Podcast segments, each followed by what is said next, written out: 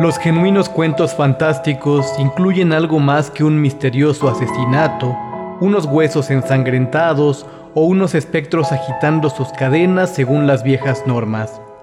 Debe respirarse en ellos una definida atmósfera de ansiedad e inexplicable temor ante lo ignoto y el más allá. Ha de insinuarse la presencia de fuerzas desconocidas y sugerir, con pinceladas concretas, ese concepto abrumador para la mente humana, la maligna violación o derrota de las leyes inmutables de la naturaleza, las cuales representan nuestra única salvaguardia contra la invasión del caos y los demonios de los abismos exteriores. Howard Phillips Lovecraft, El horror sobrenatural en la literatura. Bienvenidos al podcast del Señor de Lentes.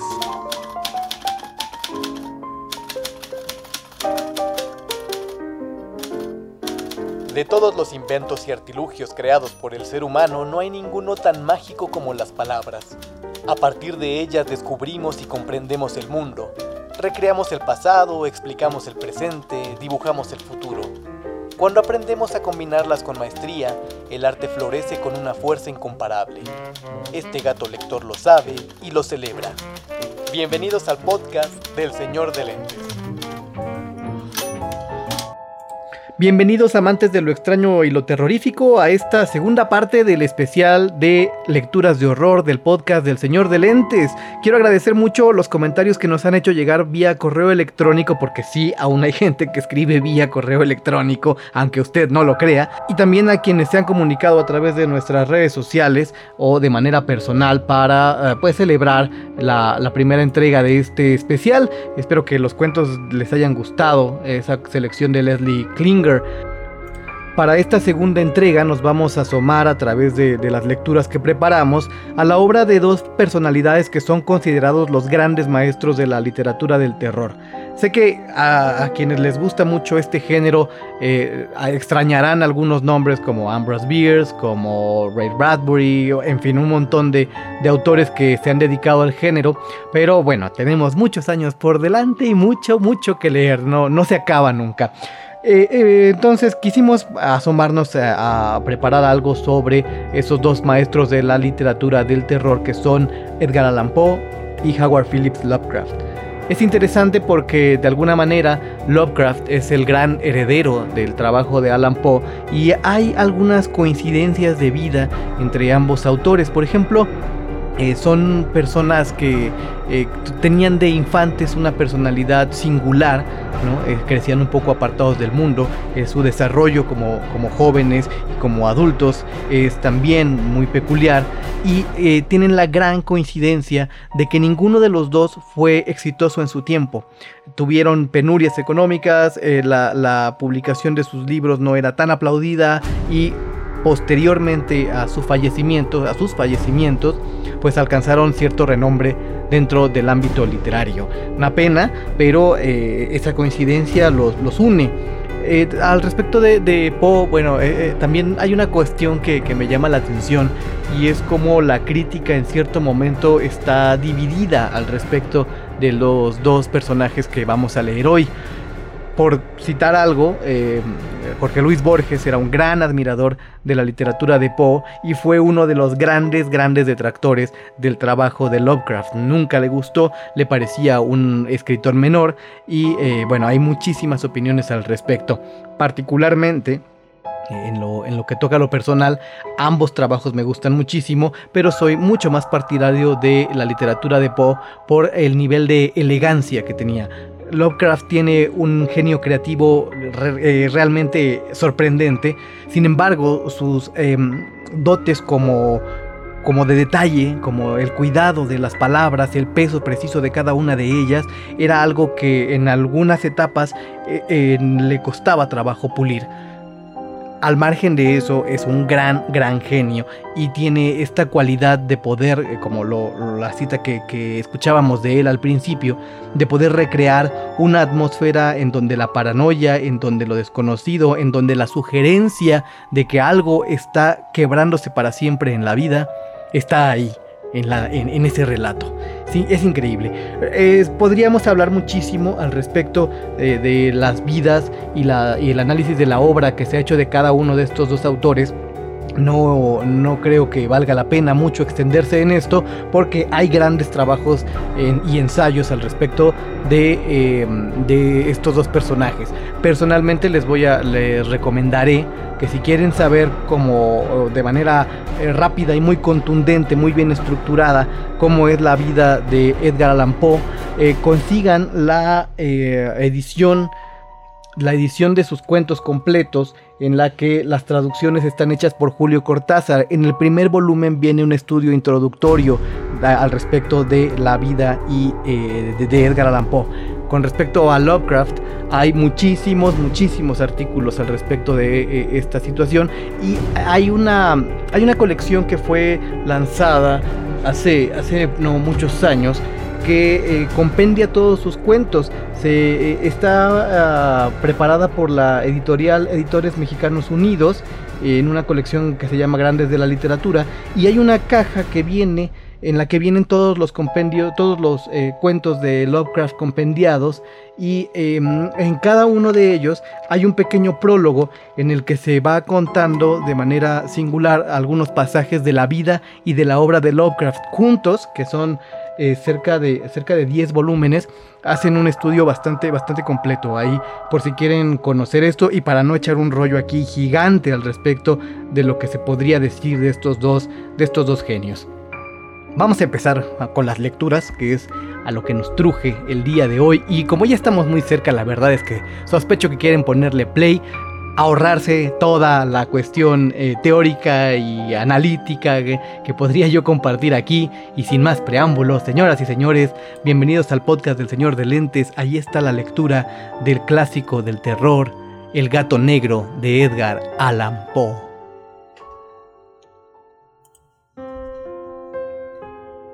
El gato negro, Edgar Allan Poe, 1843.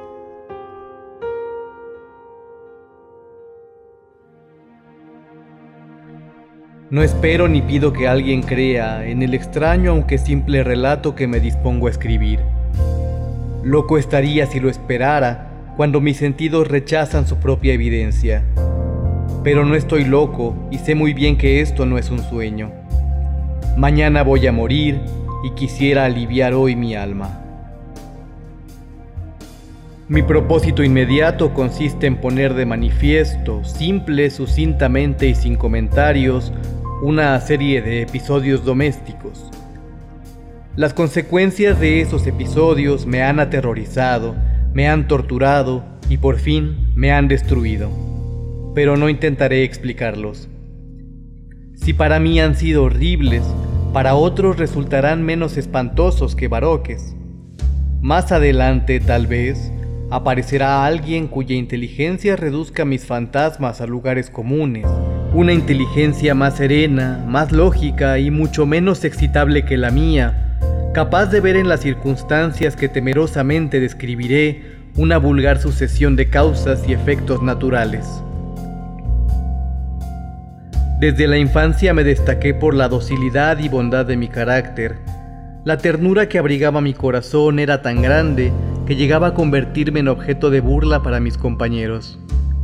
Me gustaban especialmente los animales y mis padres me permitían tener una gran variedad.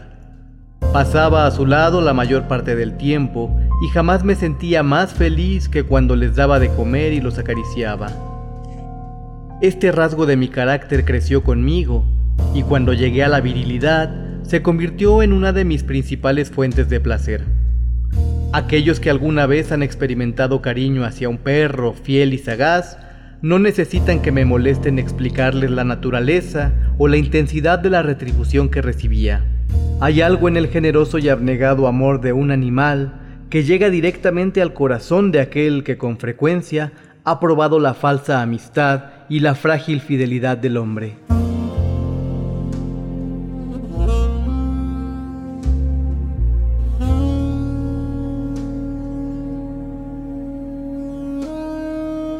Me casé joven y tuve la alegría de que mi esposa compartiera mis preferencias. Al observar mi gusto por los animales domésticos, no perdía oportunidad de procurarme los más agradables de entre ellos. Teníamos pájaros, peces de colores, un hermoso perro, conejos, un monito y un gato. Este último era un animal de notable tamaño y hermosura, completamente negro y de una sagacidad asombrosa. Al referirse a su inteligencia, mi mujer, que en el fondo era no poco supersticiosa, aludía con frecuencia a la antigua creencia popular de que todos los gatos negros son brujas metamorfoseadas. No quiero decir que lo creyera seriamente y solo menciono la cosa porque acabo de recordarla. Plutón, tal era el nombre del gato, se había convertido en mi favorito y mi camarada. Solo yo le daba de comer y él me seguía por todas partes en casa. Me costaba mucho impedir que anduviera tras de mí en la calle.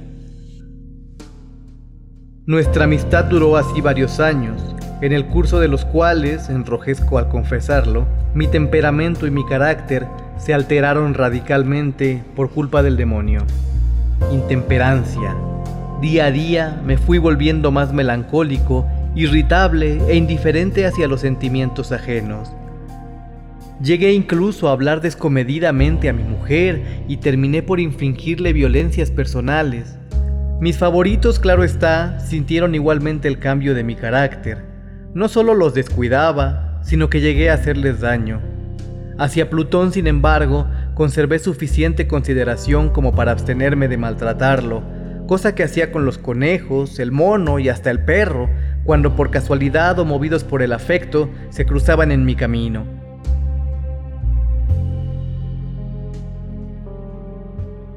Mi enfermedad, empero, se agravaba, pues qué enfermedad es comparable al alcohol. Y finalmente el mismo Plutón, que ya estaba viejo y por tanto algo enojadizo, empezó a sufrir las consecuencias de mi mal humor. Una noche en que volvía a casa completamente embriagado, después de una de mis correrías por la ciudad, me pareció que el gato evitaba mi presencia. Lo alcé en brazos, pero asustado por mi violencia, me mordió ligeramente en la mano. Al punto se apoderó de mí una furia demoníaca y ya no supe lo que hacía. Fue como si la raíz de mi alma se separara de golpe de mi cuerpo. Una maldad más que diabólica, alimentada por la ginebra, estremeció cada fibra de mi ser.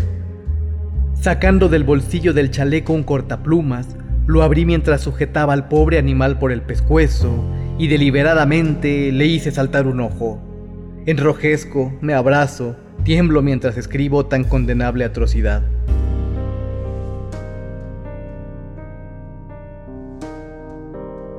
Cuando la razón retornó con la mañana, cuando hube disipado en el sueño los vapores de la orgía nocturna, sentí que el horror se mezclaba con el remordimiento ante el crimen cometido, pero mi sentimiento era débil y ambiguo, no alcanzaba a interesar al alma.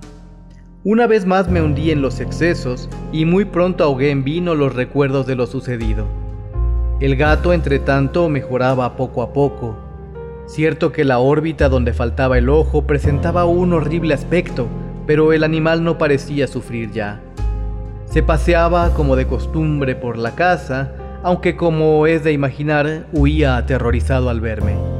Me quedaba aún bastante de mi antigua manera de ser, para sentirme agraviado por la evidente antipatía de un animal que alguna vez me había querido tanto. Pero ese sentimiento no tardó en ceder paso a la irritación, y entonces, para mi caída final e irrevocable, se presentó el espíritu de la perversidad.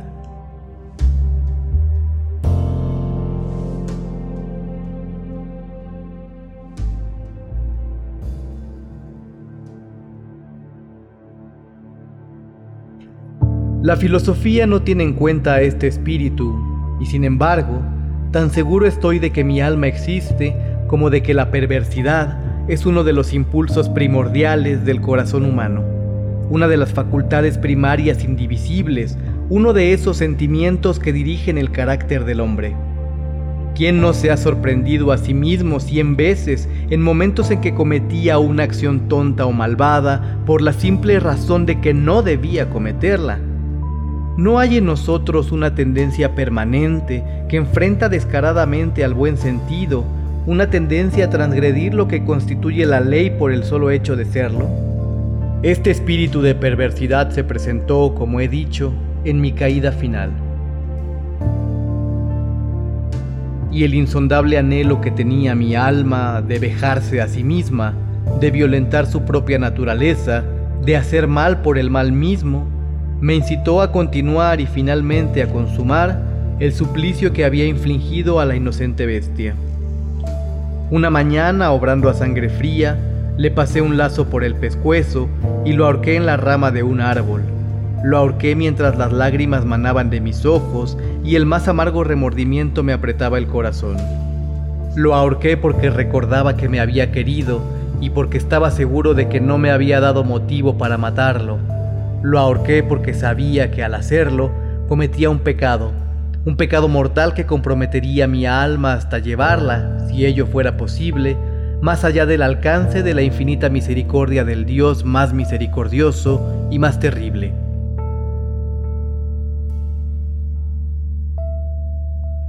La noche de aquel mismo día en que cometí tan cruel acción, me despertaron gritos de incendio. Las cortinas de mi cama eran una llama viva y toda la casa estaba ardiendo. Con gran dificultad pudimos escapar de la conflagración mi mujer, un sirviente y yo. Todo quedó destruido. Mis bienes terrenales se perdieron y desde ese momento tuve que resignarme a la desesperanza. No incurriré en la debilidad de establecer una relación de causa y efecto entre el desastre y mi criminal acción, pero estoy detallando una cadena de hechos y no quiero dejar ningún eslabón incompleto.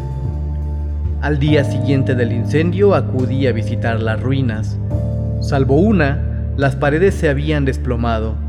La que quedaba en pie era un tabique divisorio de poco espesor, situado en el centro de la casa y contra el cual se apoyaba antes la cabecera de mi lecho. El enlucido había quedado a salvo de la acción del fuego, cosa que atribuía a su reciente aplicación.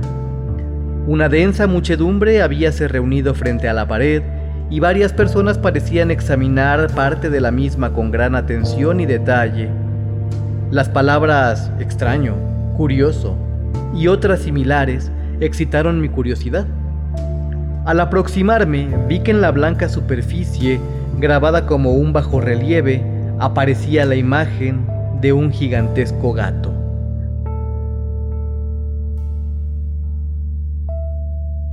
El contorno tenía una nitidez verdaderamente maravillosa.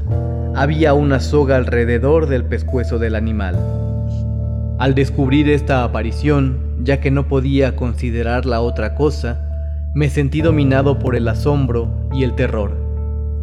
Pero la reflexión vino luego en mi ayuda. Recordé que había ahorcado al gato en un jardín contiguo a la casa. Al producirse la alarma del incendio, la multitud había invadido inmediatamente el jardín. Alguien debió cortar la soga y tirar al gato en mi habitación por la ventana abierta. Sin duda, habían tratado de despertarme en esa forma. Probablemente la caída de las paredes comprimió a la víctima de mi crueldad contra el enlucido recién aplicado, cuya cal, junto con la acción de las llamas y el amoníaco del cadáver, produjo la imagen que acababa de ver. Si bien en esta forma quedó satisfecha mi razón, ya que no mi conciencia, sobre el extraño episodio, lo ocurrido impresionó profundamente mi imaginación.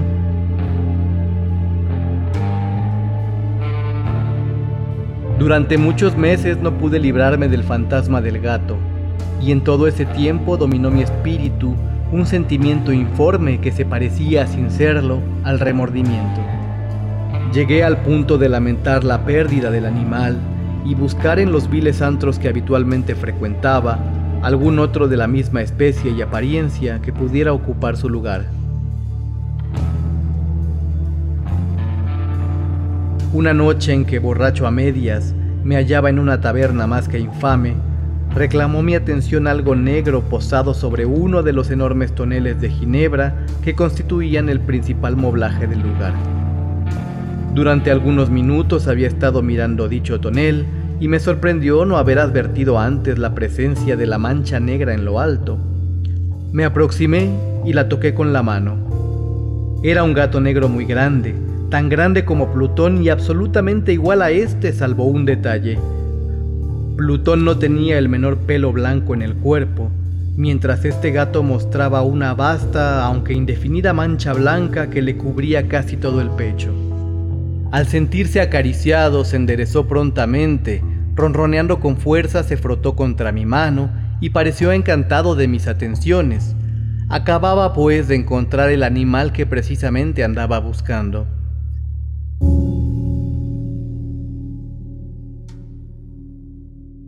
De inmediato propuse su compra al tabernero, pero me contestó que el animal no era suyo y que jamás lo había visto ni sabía nada de él. Continué acariciando al gato, y cuando me disponía a volver a casa el animal pareció dispuesto a acompañarme. Le permití que lo hiciera, deteniéndome una y otra vez para inclinarme y acariciarlo. Cuando estuvo en casa se acostumbró a ella de inmediato y se convirtió en el gran favorito de mi mujer. Por mi parte, pronto sentí nacer en mí una antipatía hacia aquel animal. Era exactamente lo contrario de lo que había anticipado, pero sin que pueda decir cómo ni por qué, su marcado cariño por mí me disgustaba y me fatigaba.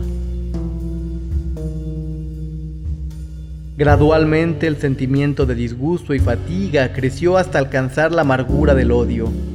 Evitaba encontrarme con el animal. Un resto de vergüenza y el recuerdo de mi crueldad de antaño me vedaban maltratarlo. Durante algunas semanas me abstuve de pegarle o de hacerle víctima de cualquier violencia, pero gradualmente, muy gradualmente, llegué a mirarlo con inexpresable odio y a huir en silencio de su detestable presencia como si fuera una emanación de la peste.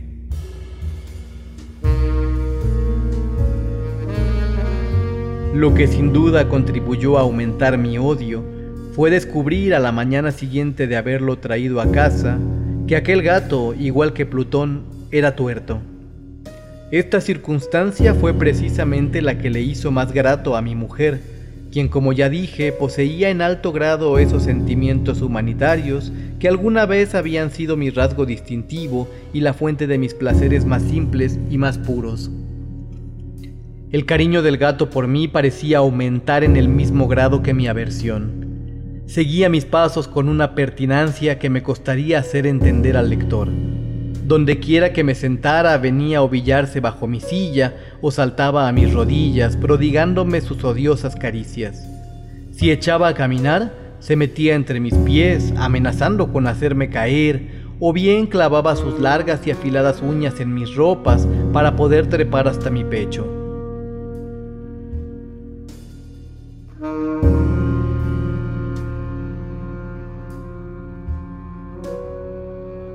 En esos momentos, aunque ansiaba aniquilarlo de un solo golpe, me sentía paralizado por el recuerdo de mi primer crimen, pero sobre todo, quiero confesarlo ahora mismo, por un espantoso temor al animal.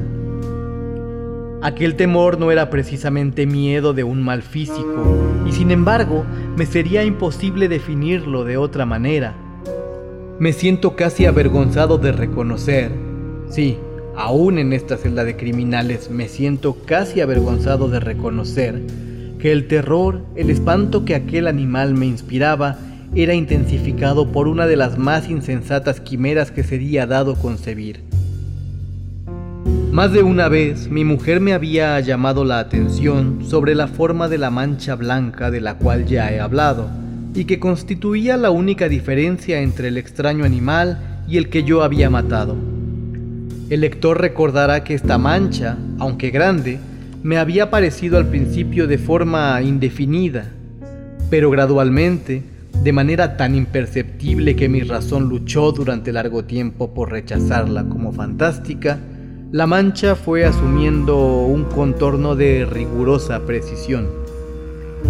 Representaba ahora algo que me estremezco al nombrar y por ello odiaba, temía y hubiera querido librarme del monstruo si hubiese sido capaz de atreverme. Representaba, digo, la imagen de una cosa atroz, siniestra, la imagen del patíbulo. Oh, lúgubre y terrible máquina del horror y del crimen, de la agonía y de la muerte. Me sentí entonces más miserable que todas las miserias humanas. Pensar que una bestia, cuyo semejante había yo destruido desdeñosamente, una bestia era capaz de producir tan insoportable angustia en un hombre creado a imagen y semejanza de Dios.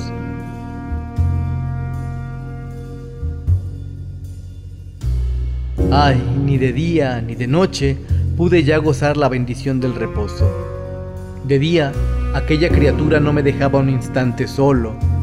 De noche, despertaba hora a hora de los más horrorosos sueños para sentir el ardiente aliento de la cosa en mi rostro y su terrible peso, pesadilla encarnada de la que no me era posible desprenderme, apoyado eternamente sobre mi corazón.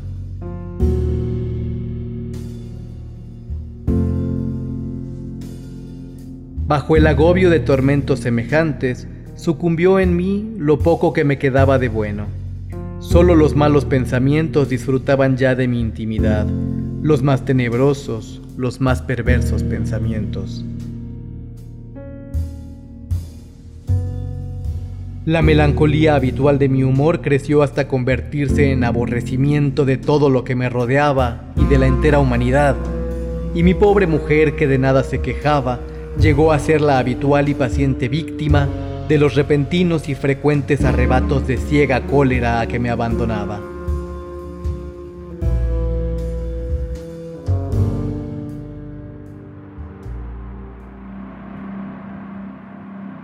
Cierto día, para cumplir una tarea doméstica, me acompañó al sótano de la vieja casa donde nuestra pobreza nos obligaba a vivir.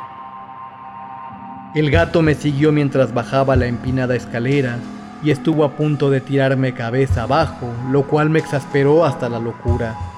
Alzando un hacha y olvidando en mi rabia los pueriles temores que hasta entonces habían detenido mi mano, Descargué un golpe que hubiera matado instantáneamente al animal de haberlo alcanzado, pero la mano de mi mujer detuvo su trayectoria. Entonces, llevado por su intervención a una rabia más que demoníaca, me zafé de su abrazo y le hundí el hacha en la cabeza. Sin un solo quejido, cayó muerta a mis pies.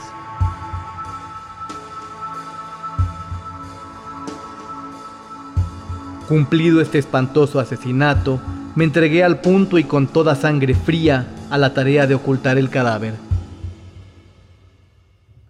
Sabía que era imposible sacarlo de casa, tanto de día como de noche, sin correr el riesgo de que algún vecino me observara. Diversos proyectos cruzaron mi mente. Por un momento pensé en descuartizar el cuerpo y quemar los pedazos. Luego se me ocurrió cavar una tumba en el piso del sótano. Pensé también si no convenía arrojar el cuerpo al pozo del patio o meterlo en un cajón, como si se tratara de una mercadería común, y llamar a un mozo de cordel para que lo retirara de casa. Pero al fin di con lo que me pareció el mejor expediente y decidí emparedar el cadáver en el sótano, tal como se dice que los monjes de la Edad Media emparedaban a sus víctimas. El sótano se adaptaba bien a este propósito. Sus muros eran de material poco resistente y estaban recién revocados con un mortero ordinario que la humedad de la atmósfera no había dejado endurecer. Además, en una de las paredes se veía la saliencia de una falsa chimenea, la cual había sido rellenada y tratada de manera semejante al resto del sótano. Sin lugar a dudas, sería muy fácil sacar los ladrillos en esa parte introducir el cadáver y tapar el agujero como antes, de manera que ninguna mirada pudiese descubrir algo sospechoso.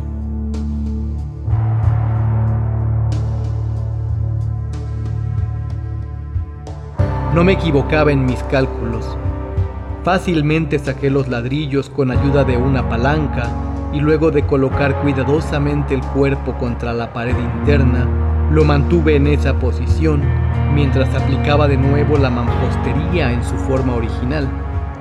Después de procurarme argamasa, arena y cerda, preparé un enlucido que no se distinguía del anterior y revoqué cuidadosamente el nuevo enladrillado. Concluida la tarea, me sentí seguro de que todo estaba bien. La pared no mostraba la menor señal de haber sido tocada, Había barrido hasta el menor fragmento de material suelto, miré en tono triunfante y me dije, aquí por lo menos no he trabajado en vano. Mi paso siguiente consistió en buscar a la bestia causante de tanta desgracia, pues al final me había decidido a matarla. Si en aquel momento el gato hubiera surgido ante mí, su destino habría quedado sellado, pero por lo visto el astuto animal, alarmado por la violencia de mi primer acceso de cólera, se cuidaba de aparecer mientras no cambiara mi humor. Imposible describir o imaginar el profundo, el maravilloso alivio que la ausencia de la detestada criatura trajo a mi pecho. No se presentó aquella noche y así, por primera vez desde su llegada a la casa, pude dormir profunda y tranquilamente. Sí, pude dormir aún con el peso del crimen sobre mi alma.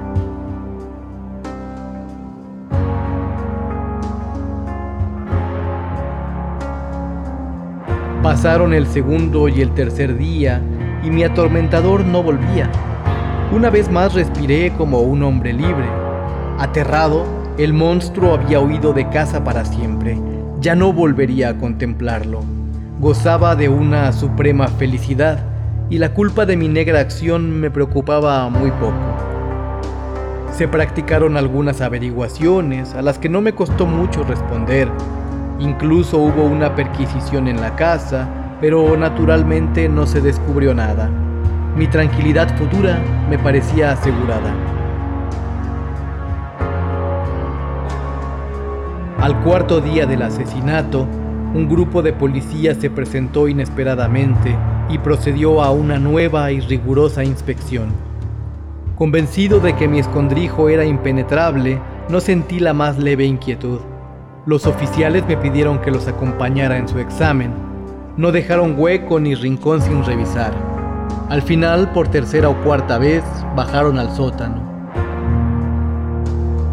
Lo seguí sin que me temblara un solo músculo. Mi corazón latía tranquilamente, como el de aquel que duerme en la inocencia. Me pasé de un lado al otro del sótano. Había cruzado los brazos sobre el pecho y andaba tranquilamente de aquí para allá. Los policías estaban completamente satisfechos y se disponían a marcharse. La alegría de mi corazón era demasiado grande para reprimirla. Ardía en deseos de decirles, por lo menos, una palabra como prueba de triunfo y confirmar doblemente mi inocencia. Caballeros, dije por fin cuando el grupo subía la escalera, me alegro mucho de haber disipado sus sospechas. Les deseo felicidad y un poco más de cortesía. Dicho sea de paso, caballeros, esta casa está muy bien construida. En mi frenético deseo de decir alguna cosa con naturalidad, casi no me daba cuenta de mis palabras. Repito que es una casa de excelente construcción. Estas paredes, ¿ya se marchan ustedes, caballeros? Tienen una gran solidez. Y entonces, arrastrado por mis propias bravatas, golpeé fuertemente con el bastón que llevaba en la mano sobre la pared del enladrillado tras el cual se hallaba el cadáver de la esposa de mi corazón.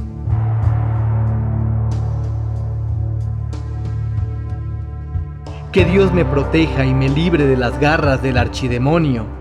Apenas había cesado el eco de mis golpes cuando una voz respondió desde dentro de la tumba. Un quejido sordo y entrecortado al comienzo, semejante al sollozar de un niño que luego creció rápidamente hasta convertirse en un largo, agudo y continuo alarido, anormal, como inhumano, un aullido, un clamor de lamentación, mitad de horror, mitad de triunfo, como solo puede haber brotado en el infierno, de la garganta de los condenados en su agonía y de los demonios exultantes en la condenación.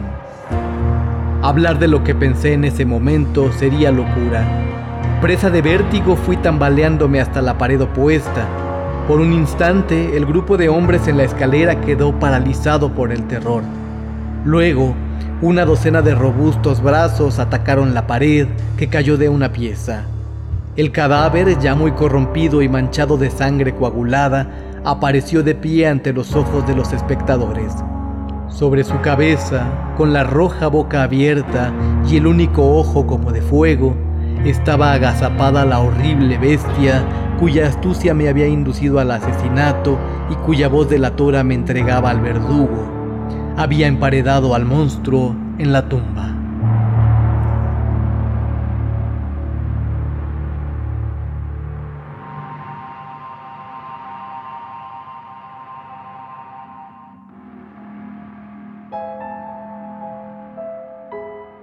Edgar Allan Poe es sencillamente magistral. O sea, es una cosa espeluznante porque. No, no. O sea, hay una cosa que me llama la atención y que sí quiero comentar eh, en, este, en este intermedio entre las dos lecturas.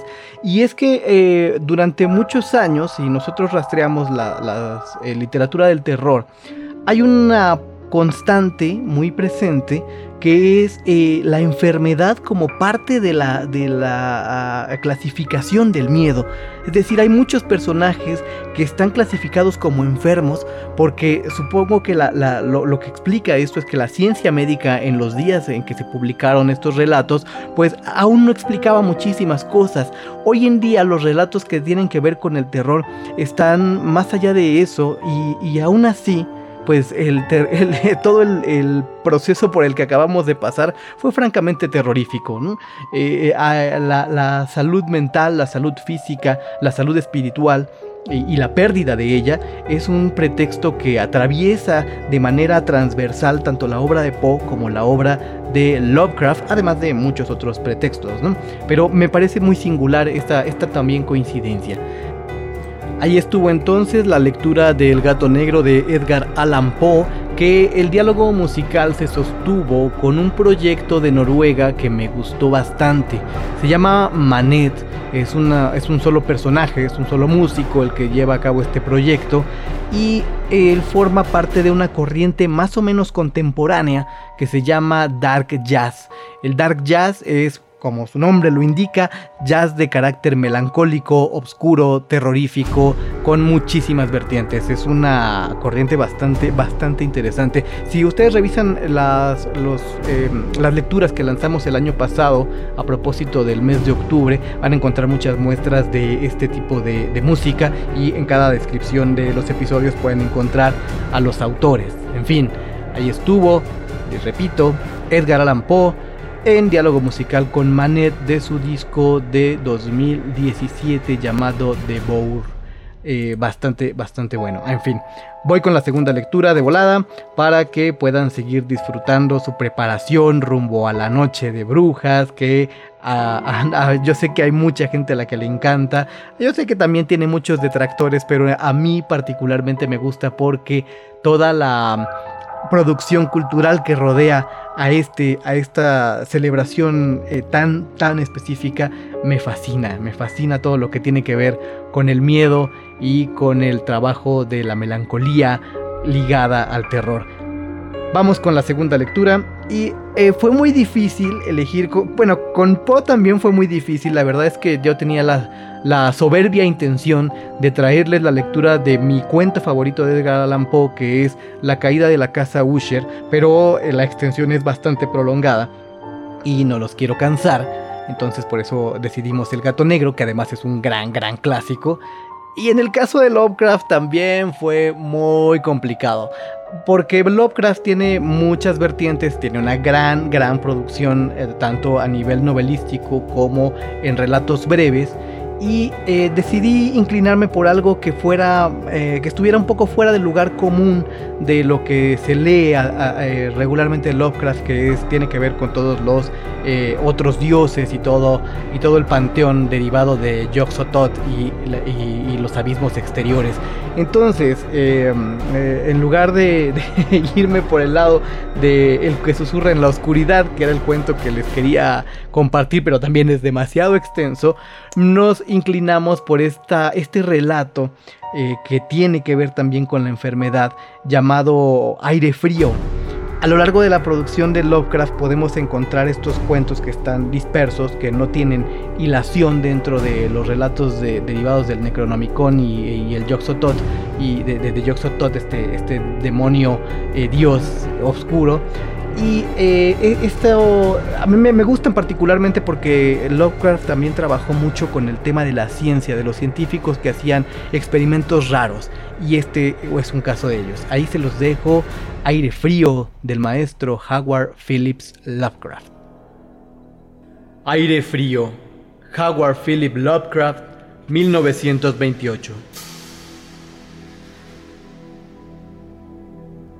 Me piden que explique por qué le temo a las corrientes de aire fresco, por qué tiemblo más que otros al entrar en un cuarto frío, por qué parece que el viento fresco que se filtra en el calor de la tarde de un apacible día de otoño me repele y me da náuseas. Hay quien dice que respondo al frío como otros responden a un olor fétido, cosa que no negaré.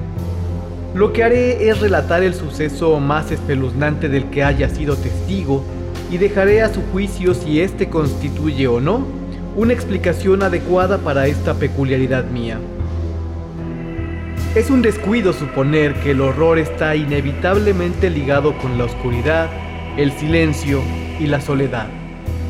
Yo lo encontré a plena luz del día en el estruendo de una metrópoli y en medio del bullicio propio de una pensión modesta y deteriorada, en compañía de una casera vulgar y dos hombres fornidos.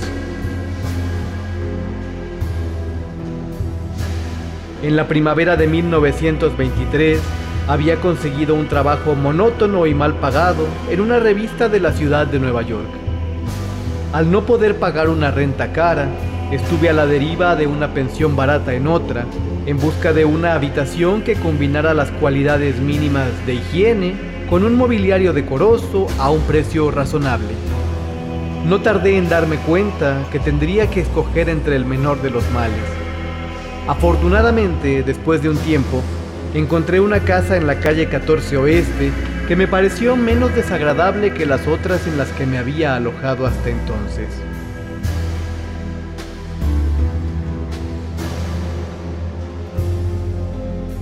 Era una mansión de piedra rojiza, de cuatro pisos que aparentemente databa de finales de los 40, con acabados de madera y mármol sucio, cuyo esplendor sugería un pasado de exquisita opulencia. En las habitaciones grandes, espaciosas y decoradas con papel tapiz de pésimo gusto y cornisas de estuco ridículamente ornamentadas, persistía una deprimente sensación de humedad y un indicio de oscuros brebajes. Pero los pisos estaban limpios, las sábanas eran tolerables y el agua caliente funcionaba la mayoría del tiempo, así que llegué a verlo como un sitio aceptable para hibernar hasta que fuera posible volver a la vida. La casera, una mujer desaliñada de apellido Herrero, no me importunaba con chismes ni me reclamaba cuando dejaba encendida la luz del vestíbulo del tercer piso frente a mi habitación. Por otro lado, mis compañeros de pensión eran tan poco comunicativos como uno desearía, la mayoría españoles, tipos toscos y con poca educación. Solo el ruido de los coches que circulaban por la calle representaba una molestia seria. Llevaba ahí más o menos tres semanas cuando ocurrió el primer incidente extraño.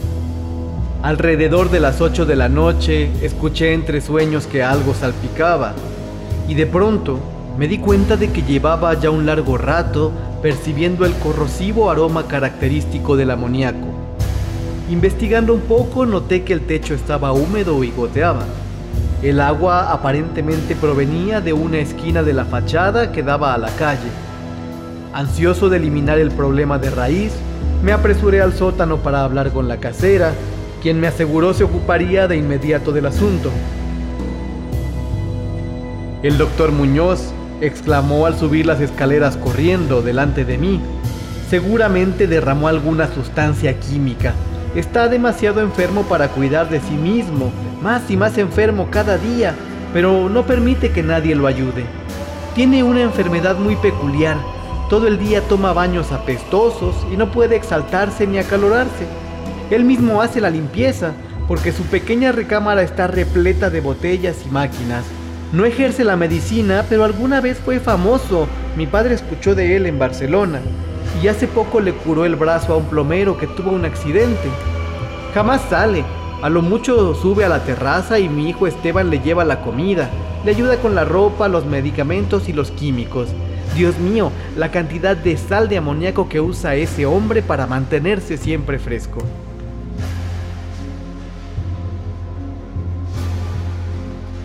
La señora Herrero desapareció en el cuarto piso y yo regresé a mi habitación. El líquido dejó de gotear y mientras yo estaba limpiando lo que quedaba y abría las ventanas para dispersar el olor, escuché fuerte los pasos de la casera en el piso de arriba. Al doctor Muñoz nunca lo había escuchado, salvo por algunos sonidos que parecían venir de un mecanismo operado por alguna clase de motor. Sus pasos eran suaves y discretos, me pregunté por un momento cuál podría ser la extraña dolencia de aquel hombre y si su obstinado rechazo a recibir ayuda no era más bien resultado de una excentricidad sin fundamentos. Existe, reflexioné, una tremenda cantidad de patos en el estado de una persona destacada que ha perdido su prominencia en el mundo.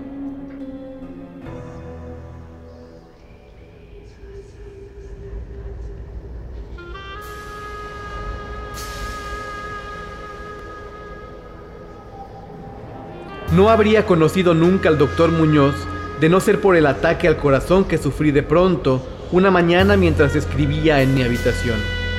Ya los doctores me habían advertido de los peligros de una situación como esa, así que sabía que no había tiempo que perder. Recordé lo que la casera había dicho sobre las atenciones prestadas por el doctor al obrero herido. Me arrastré escaleras arriba y toqué débilmente su puerta. A mi llamado respondió en perfecto inglés una voz que venía de la derecha. Preguntó cuál era mi nombre y el objeto de mi visita. Una vez aclarados ambos puntos, se abrió una puerta contigua a la que yo había llamado.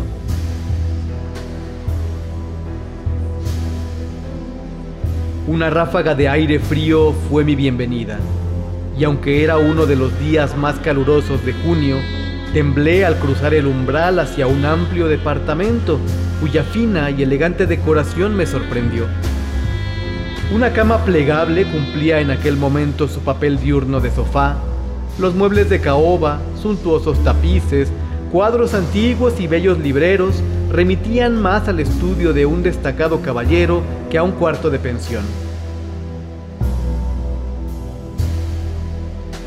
Pude ver que el vestíbulo, justo encima del mío, la pequeña recámara de botellas y máquinas que la casera había mencionado, no era sino el laboratorio del doctor.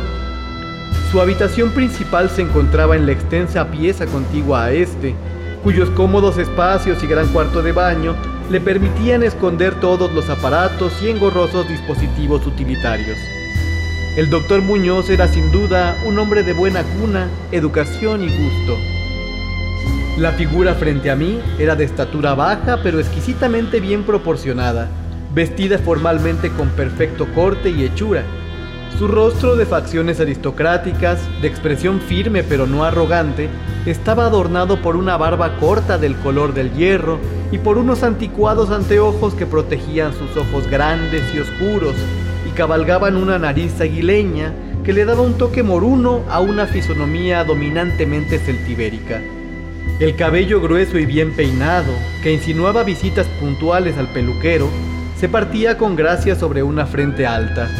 Su aspecto general era de gran inteligencia y excelente crianza y educación. Sin embargo, cuando vi al doctor Muñoz en esa ráfaga de aire frío, sentí una repugnancia que nada en su aspecto podía justificar.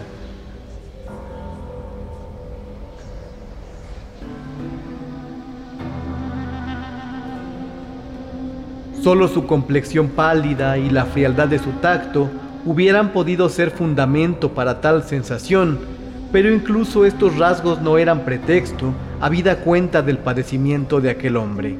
Es posible también que haya sido el singular frío lo que me atemorizó, ya que era inusitado en un día tan caluroso y lo inusitado siempre provoca aversión, desconfianza y miedo.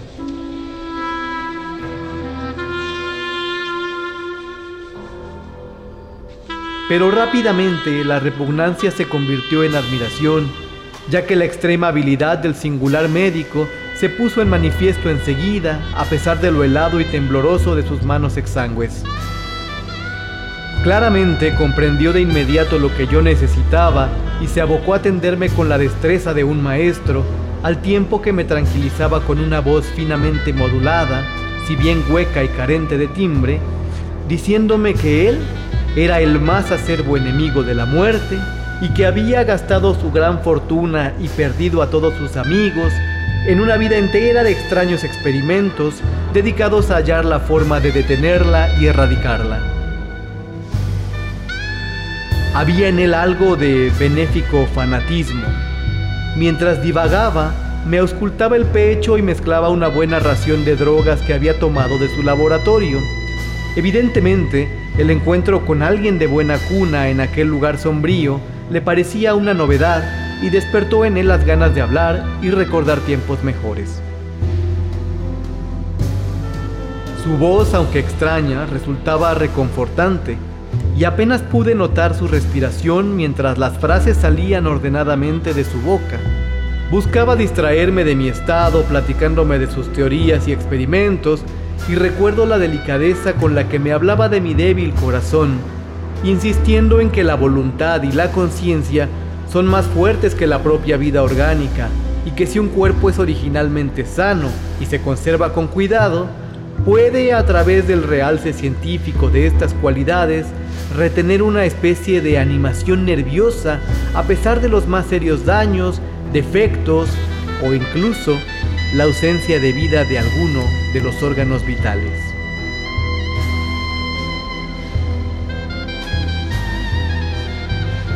Él podía, según dijo medio en broma, algún día enseñarme a vivir o al menos poseer algún tipo de existencia consciente sin corazón de por medio.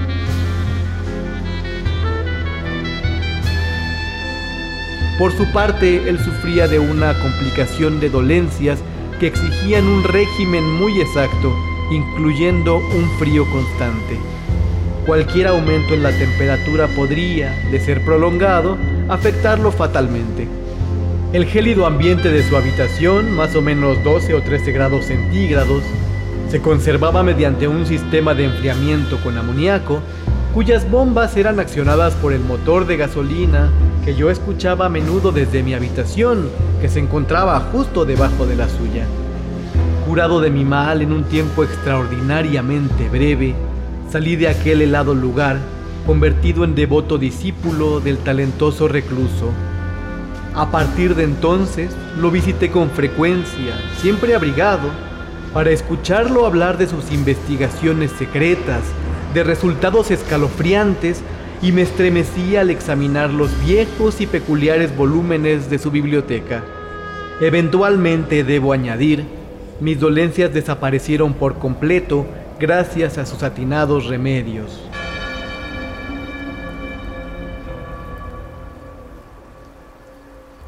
Al parecer, el doctor Muñoz no desdeñaba los conjuros de los medievalistas, ya que creía que estas crípticas fórmulas contenían extraños estímulos psicológicos que bien podrían tener efectos en las sustancias del sistema nervioso, aquellos que han perdido sus pulsaciones orgánicas.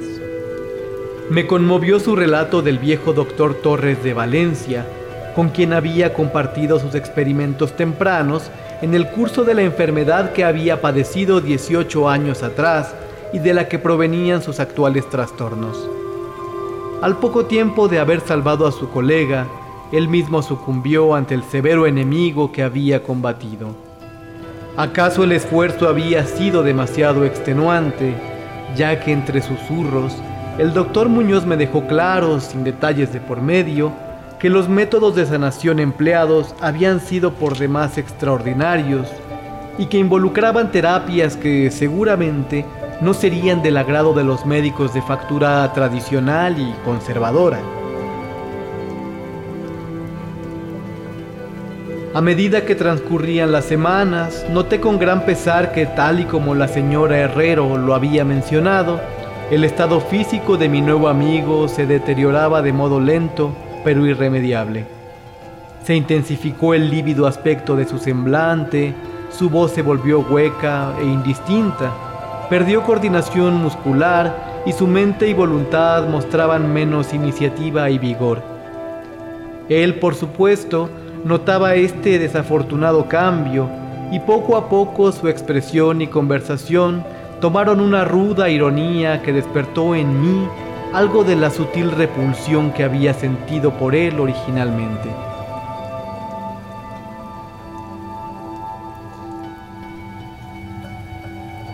Desarrolló extraños caprichos, aficionándose a las especias exóticas y al incienso egipcio, hasta el punto de hacer que su recámara oliera como la bóveda de un faraón sepultado en el Valle de los Reyes. Al mismo tiempo, aumentó su demanda de aire frío y con mi ayuda amplió los conductos de amoníaco en su cuarto y modificó las bombas de su máquina de refrigeración hasta que logró mantener una temperatura entre 4 y 0 grados hasta llegar a 4 grados bajo cero.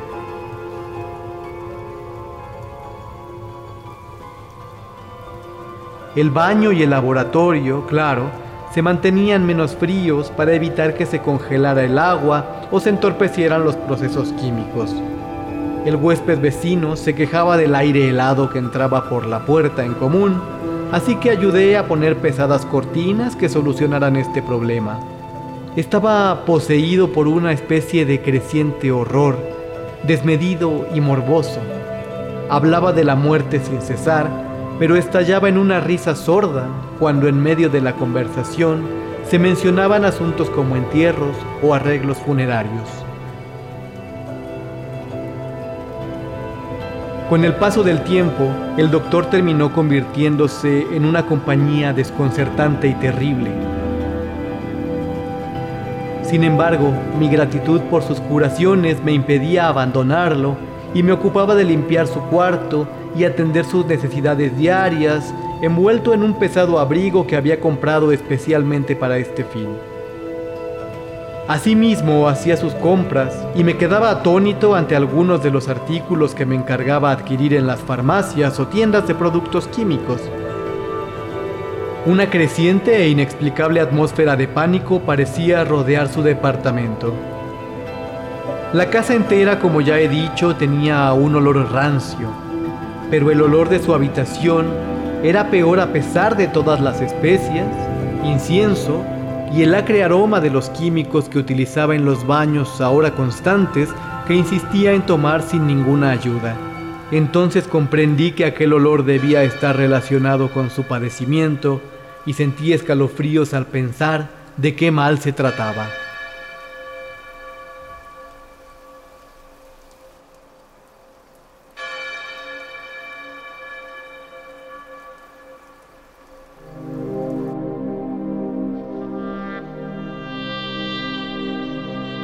La señora Herrero se persignaba cada vez que lo veía y lo dejó completamente a mi cargo, sin permitir siquiera que su hijo Esteban lo ayudara con algunos encargos.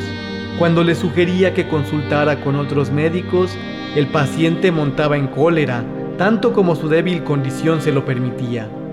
Evidentemente le temía al efecto físico de las emociones violentas, sin embargo, su voluntad y coraje aumentaban en lugar de disminuir y se negaba a ser confinado a la cama.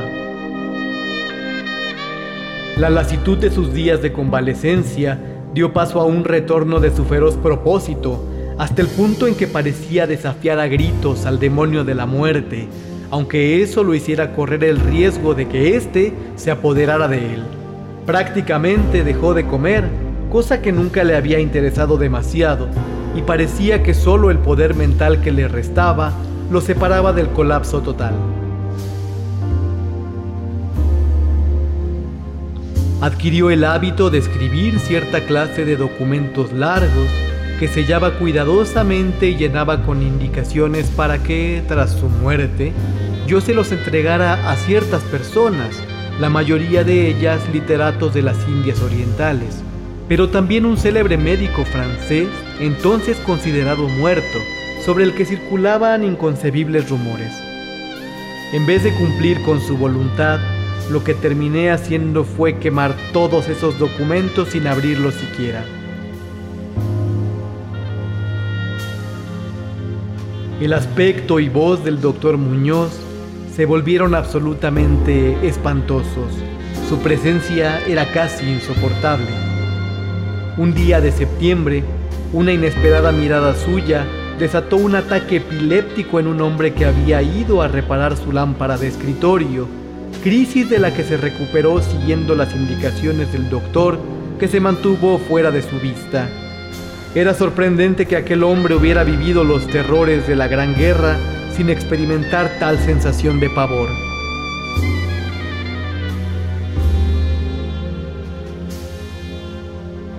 Entonces, a mediados de octubre, el horror de los horrores llegó con paralizante rapidez. Una noche, alrededor de las 11, la bomba de refrigeración se estropeó, causando que se interrumpiera durante tres horas el proceso de enfriamiento por amoníaco. El doctor Muñoz me lo hizo saber, golpeando en el suelo, y yo trabajé desesperadamente para reparar el daño mientras mi anfitrión maldecía en un tono cuya oquedad, traqueteada y carente de vida, está más allá de cualquier descripción.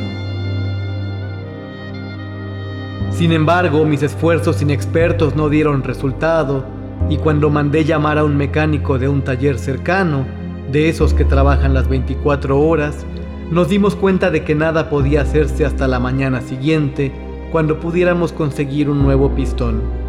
Parecía que el miedo y la rabia del ermitaño moribundo, que alcanzaba ya proporciones grotescas, terminaría con lo poco que quedaba de su disminuido cuerpo. Entonces, un espasmo lo hizo llevarse las manos a la cabeza y correr al baño. Regresó con el rostro vendado y ya nunca más volví a ver sus ojos.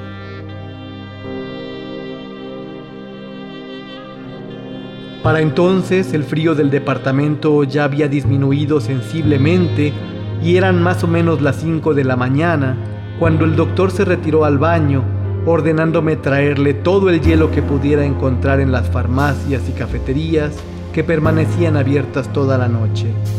Cuando regresaba de alguna veces fallido viaje y depositaba mi botín frente a la puerta cerrada, podía escuchar un incesante chapoteo y una voz ronca que gritaba, más, más. Al fin y al cabo amaneció y las tiendas empezaron a abrir una tras otra. Le pedí a Esteban que fuera a buscar hielo mientras yo conseguía el pistón de la bomba, o bien que buscara el pistón mientras yo traía más hielo, pero él se negó tajantemente a hacerlo por órdenes de su madre. Finalmente contraté a un pordiosero zarrapastroso que encontré en la esquina de la octava avenida para que proveyera de hielo al paciente y yo me apliqué a la labor de encontrar un pistón y conseguir obreros competentes que lo instalaran. La labor parecía interminable y yo me enfurecí casi tanto como el ermitaño al ver cómo transcurrían las horas en el ir y venir, ya sin aliento y sin haber ingerido alimento, haciendo llamadas inútiles y yendo de un lado a otro por metro o por carro.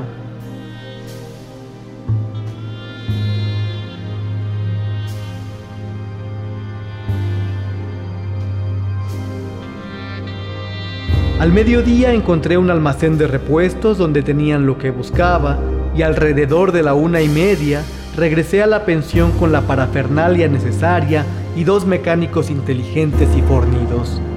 Había hecho todo lo que estaba en mis manos y no había más que esperar que hubiera llegado a tiempo. No obstante, un lúgubre terror me había precedido.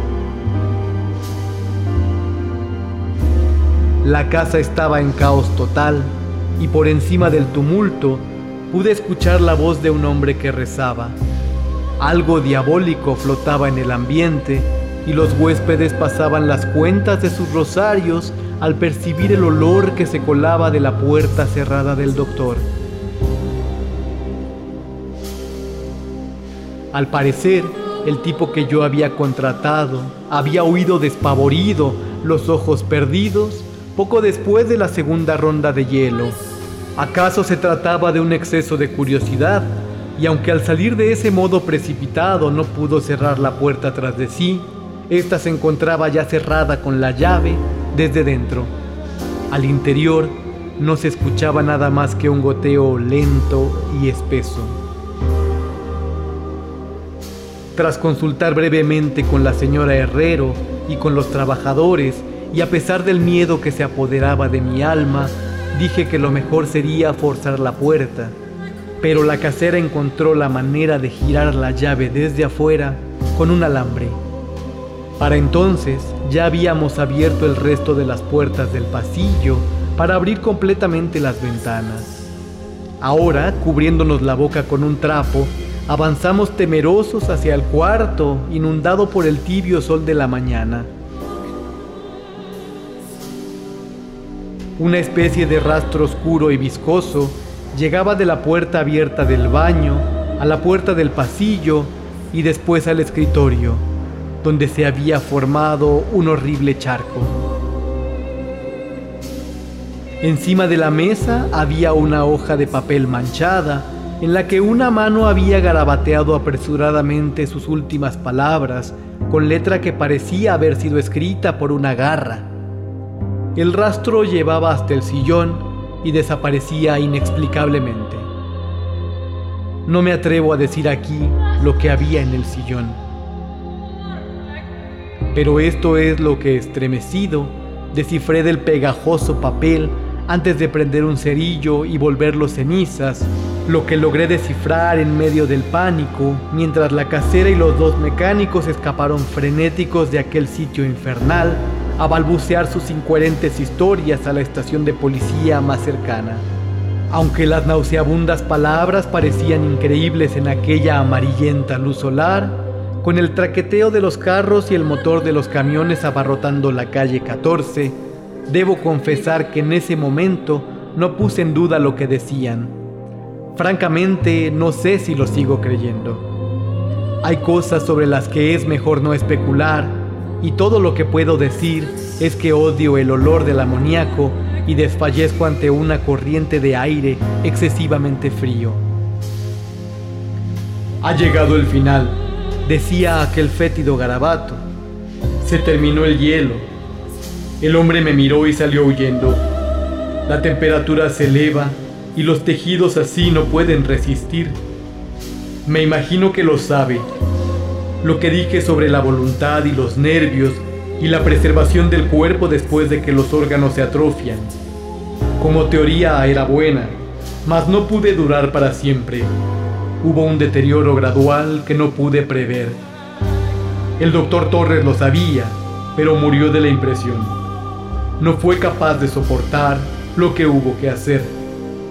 Para cumplir con lo que le pedía en mi carta, tuvo que meterme en un lugar extraño y oscuro y así logré curarme. Los órganos no volvieron a funcionar. Tenía que hacerse a mi manera, conservación artificial, porque verá, yo fallecí entonces, hace 18 años.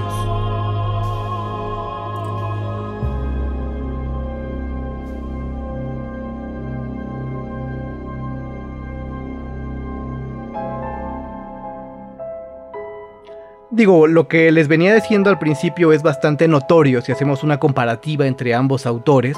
Evidentemente las dotes de Poe como, como en el trabajo poético, como en el cuidado del detalle, en el sopesar cada, cada palabra que vaya en el momento adecuado, la, el ritmo, la elegancia, pues sí eh, lleva mucho, mucho trabajo por delante de, eh, de lo que pudo hacer Lovecraft. Sin embargo, en términos de genio creativo, en términos de planteamientos de situaciones completamente descabelladas y, creaciones de atmósferas insistentes, incisivas, muy atinadas, Lovecraft también tenía con qué defenderse. ¿no? Eh, ah, les comentaba, hay muchísimos, muchísimas personas que sí, eh, como yo, consideramos que Lovecraft es el heredero de Edgar Allan Poe por, por, eh, por los alcances, por el tipo de trabajo, por la genialidad. Y hay quienes definitivamente no coinciden y creen que Lovecraft es una mala copia de Edgar Allan Poe yo eh, estoy eh, diciendo de esa opinión. En fin, eh, no me quiero clavar demasiado, no me quiero clavar demasiado con los análisis y las opiniones al respecto de la literatura. Solo venía a compartirles las lecturas que preparamos y la última lectura que escuchamos, que fue la de Howard Phillips Lovecraft, estuvo acompañada por un, una agrupación que curiosamente se llama The Lovecraft Sextet. Es un un grupo de igualmente em, eh, dark jazz que nació para rendir homenaje a Lovecraft. Eh, solamente tienen un disco lanzado, ¿no? Eh, salió en 2021, son una agrupación de reciente factura y está bastante interesante. Es un, es un disco que se llama In Memoriam y está partido en dos EPs e que contienen asimismo tres movimientos cada uno el primero se llama The Mysteries y el segundo se llama Fúnebre Macabre. Entonces ahí estuvo nada más y nada menos que The Lovecraft Sextet acompañando la lectura de Aire Frío de Howard Phillips Lovecraft. Ya lo saben, si quieren disfrutar únicamente las lecturas de El Señor de Lentes, pueden consultar nuestro canal de YouTube o en la sección de series de Facebook de nuestra página oficial pueden encontrar únicamente las lecturas por si gustan en algún momento de sus Halloweenes que deben ser con sana distancia, por favor. Eh, aunque ya estemos en semáforo verde, cuídense, síganse cuidando. Eh, ahí están, eh, si quieren animar o de pronto hacer lecturas para escuchar en la oscuridad o lo que sea, ¿no? A mí me, me, me da, me da, quizás sea un poco ingenuo, pero me da eh, gusto y emoción pensar que en algún momento de un Halloween eh, se ponga a play alguna de las lecturas que hemos hecho, nada más para ambientar y, y ponerle los pelos de punta a los invitados. Eh, si ustedes están complacidos con los, lo que les hemos traído, pueden escribirnos, por supuesto, a través del correo electrónico o mandarnos mensajitos por nuestras redes sociales. Ahí estamos atentos. Ya lo saben, nos encuentran en todos lados como el señor de lentes, perdón, el senor de lentes, porque las ñes no son bienvenidas en las URLs. Ahí estamos como el señor de lentes, en Facebook sí como el señor de lentes. Y abrimos ya cuenta de TikTok, estamos todavía experimentando, no se desesperen, pronto tendremos contenido agradable y no solamente como experimentos. Pero todo lo demás está ya activo y nos pueden seguir por ahí. En fin, ya me voy. Nos despedimos y les dejamos eh, no les dejamos nada, hoy no les dejamos obsequios. Si quieren escuchar lo anterior, vayan directamente a las plataformas y pónganle play. Ahí está, aquí estuvo el señor de lentes. Nos escuchamos el próximo jueves para contarles algún disco y. Mm, quizá tengamos alguna sorpresa el mero día de eh, Brujas, el 30 de octubre. Todavía no lo sé, todavía no sabemos si la vida nos va a dar para ello. Mientras tanto, pues estas fueron las cuatro lecturas de este año dedicadas al horror y el terror. Los quiero mucho. Nos vemos bien pronto.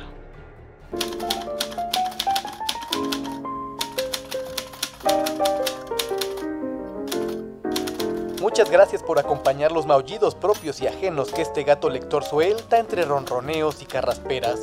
Los esperamos en la próxima emisión del podcast del Señor de Lentes. Hasta entonces, felices lecturas y noches por los tejados.